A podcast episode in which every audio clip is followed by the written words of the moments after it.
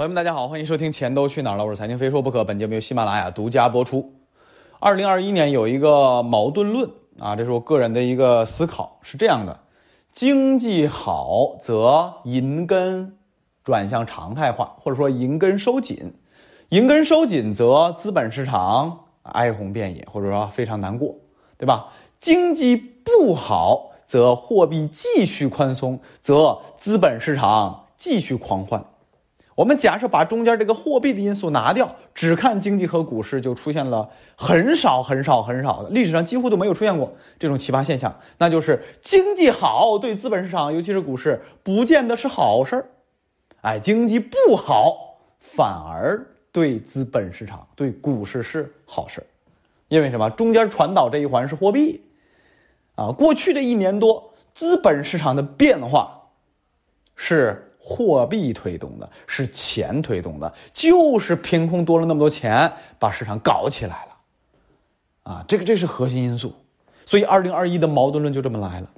那这个矛盾论又得分开来说，为什么？因为咱国内的情况跟国外的情况不一样，国内的情况除了宏观政策、货币政策、货币这个派生传导机制不同，还有一个就是咱国内疫情控制的好。今年啊，冬天。又到了高发期啊！欧美已经是创历史新高了。联合国最新发布的数据，死亡人数在中国控制这么好的情况下，死亡人数全中全世界创历史新高。啊，咱们国内控制的好，然后国外控制的不好，这是不一样的。然后非常关键的另外一点，其实来自于货币政策和货币传导机制，或者简单说，咱也别说这些术语了，就是印钱、发钱发的方式不一样，就这点区别。啊，咱们分开说啊，先说美国。美国的很多数据是公开的，然后美国的市场化程度比较高，所以美国好说。尤其是刚才我说的这个矛盾论，如果这矛盾论带着通胀的角度去的话，是这么描述的：经济好则就是经济好，或者说疫情吧，啊，经济和疫情咱放到一起说，经济变好，疫情控制得当，则什么？通胀必起。啊，通胀必起。反过来，经济不好。疫情控制也不好，继续保持什么什么这个呃复工复产有难度，这个大家这个防控啊活动减少。虽然欧美人呃不是那么特别在意，但总体来说还肯定比平常要在意很多，对吧？哎，所以这个时候通胀不一定起得来啊，通胀不一定起得来。美国，你看美联储每次公布的数据，你会发现通胀不一定起得来的。所以这个时候我们就要分开啊两条腿走路了。为什么呀？货币和供求关系决定了价格，是这两条腿走路决定了这个价格。而美国这儿，啊，有一个点是肯定啊，或者说这个其关键的西发性发西方发达国家吧，有一个点是肯定肯定不会触碰的，那就是经济萧条和大通缩这个雷区是坚决不碰的。一九二九年后边那二十年发生了什么，大家也都知道，对吧？二战呀，二战打多惨。啊，我觉得咱们哪怕是九零后、零零后，啊，是也深刻的知道那是多惨。所以，全世界各国绝对不会碰经济萧条和大通缩这个雷区的。既然两颗都是毒药的话，通缩、经济萧条这颗毒药吃不得，但通胀、印钱放水这颗毒药是可以吃的。美国目前的情况。啊，咱们把这个它放水的路径啊，再给大家导一导啊。美联储啊，两条腿啊，当然财政也有刺激啊，但主要是美联储。美联储买国债，现在一年啊，一个月差不多就是八九百亿美元啊，一年就一万亿吧，一万多亿肯定的啊，这么来了。然后各种啊抵押支持证券，当然还有什么，还有一些零零散散的啊，零零散散，包括给世界其他国家缺美元的国家做一个货币互换啊等等相关的一些这个货币政策。啊，这个钱呢就比较小，就不说了。主要是这几个大方向，啊，这些钱咱们再倒一遍。国债这一块，要么财政部拿去干嘛去了？直接给大家发钱了，给企业发，给老百姓发；要么就是财政跟咱们一样，搞一些铁路基建，搞一些大工程。这不新上任的美国总统不说了吗？要增加就业吗？增加就业也搞一些这个铁公鸡这些东西，啊，也会也可以。所以这个钱是花的一个方向。好。还有一笔钱，给了金融机构，啊，各种证券，各种这这那的是吧？美国反正金融衍生品也非常发达，他们拿到之后，进行资本市场，尤其是金融衍生品几百万亿这么大规模的一个市场里面补充什么保证金、相互拆借无所谓，反正这个钱就维持着各个金融机构不要出现杠杆崩盘、资金断裂的问题，这部分钱维持住。这是两部分，一个去了什么生活和生产，一个去了资本市场。去生活和生产的这笔钱是对物价，就是生活通胀 CPI 啊，美国 CPI 跟咱们 CPI 不一样啊，美国 CPI 房租买房都算上的啊，对物价影响是最最最最大的。所以刚才我讲到了，当经济恢复的时候，我说的是美国啊，当经济恢复的时候，疫情被对付的越来越好。啊，疫苗推广特别好，疫苗的这个效果越来越好的时候，你会发现，美国人、外国人，都恢复到正常的工作状态中，回到大街上，开始正常的生活、生产、消费。你会发现什么？经济活跃了。经济虽然活跃了，但是问题是，钱比两年前多了呀。咱们假设二零一九年的年底，就是疫情前那个状态，啊，是。这个总量商品和钱是一百对二百吧，对吧？两百两百的这个这个钱，一百的这个商品和服务，啊，现在隔了一年多了，钱变成了四百了，商品和服务生产是八十七十。啊，之前通胀没起来是因为什么？需求没起来，因为大家还是介意什么？还是介意这个东西的。虽然很多新闻会说，哎，他们还是该去沙滩去沙滩，该 happy 该 happy，该聚会该聚会，但总体来说，对于生产和生活还是有很大的影响的，对吧？没有活络起来。现在如果真的今年经济好了，活络起来了，你说美国通胀能能不起来吗？你生产是劳务少了，你钱还多了那么多，啊，自美联储资产负债表是那个基础货币。三四万亿直接搞到七万亿多，然后今年有人说，美国有可能奔着十万亿去。这个美联储资产负债表就是再多三万亿基础货币美金啊，然后换算成他们那个货币乘数三吧，三左右吧，啊，十万亿美金又出来了，还要印这么多钱出来，啊，所以这个时候当经济好的时候，美国通胀必起，这是必然起的。而且美联储也明确表态了，以前是盯着一个目标去的，现在说平参考平均通胀率。可以忍受暂时某一年或某一个季度高一点啊，因为他们自己也知道自己搞这个这种动作，通胀能不起来吗？一旦经济恢复，通胀能不起来吗？对吧？哎，所以这个矛盾论这一步通和通胀的关系联系在一起是这么回来的。那反过来再看一下国内，国内的情况，当经济逐步恢复，或者说经济啊，咱们这个疫情解解逐渐解锁的时候，你会发现我们的通胀也会起来。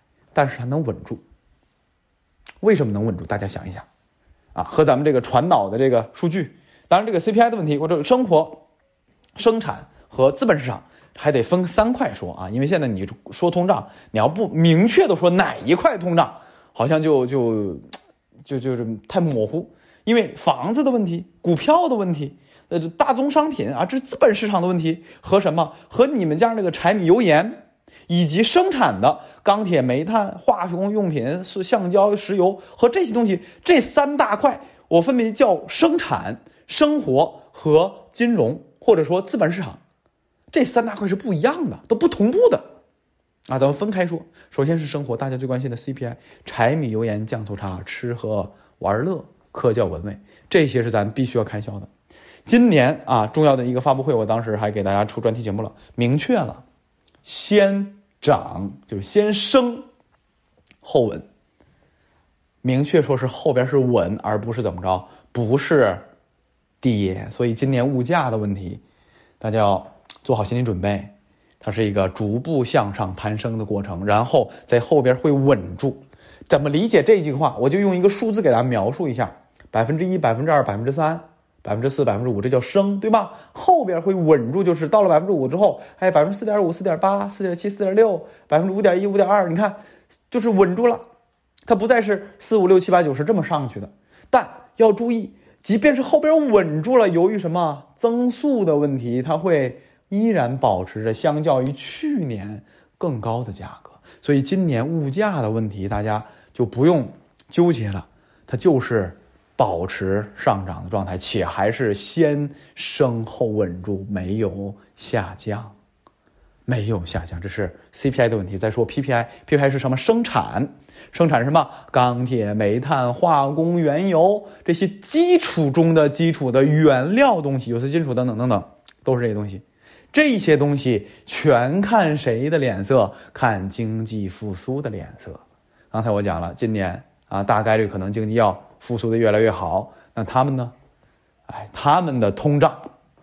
他们的涨价，他们的需求也会一路跟随。这也就是为什么现在有些啊写报告的啊这个资深人士或者业内的经济学家们都会讲，今天资本市场要关注什么啊？不要老关注那些什么这高估的白酒啦，也不再关注那些什么新能源啦，他们高估太多了。关注谁？关注那些低估的顺周期的周期品种啊，金融是周期品种，各种资源也叫周期品种，可以关注那些东西。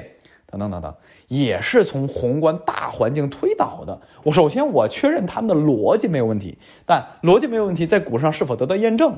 因为股市它是一个多维度的，对吧？你你逻辑对了，资金不认，你还是藏不起来，对吧？哎，这个不展开说啊，就我就是说这个现象从宏观扒回来到咱生活里面就是这么来的。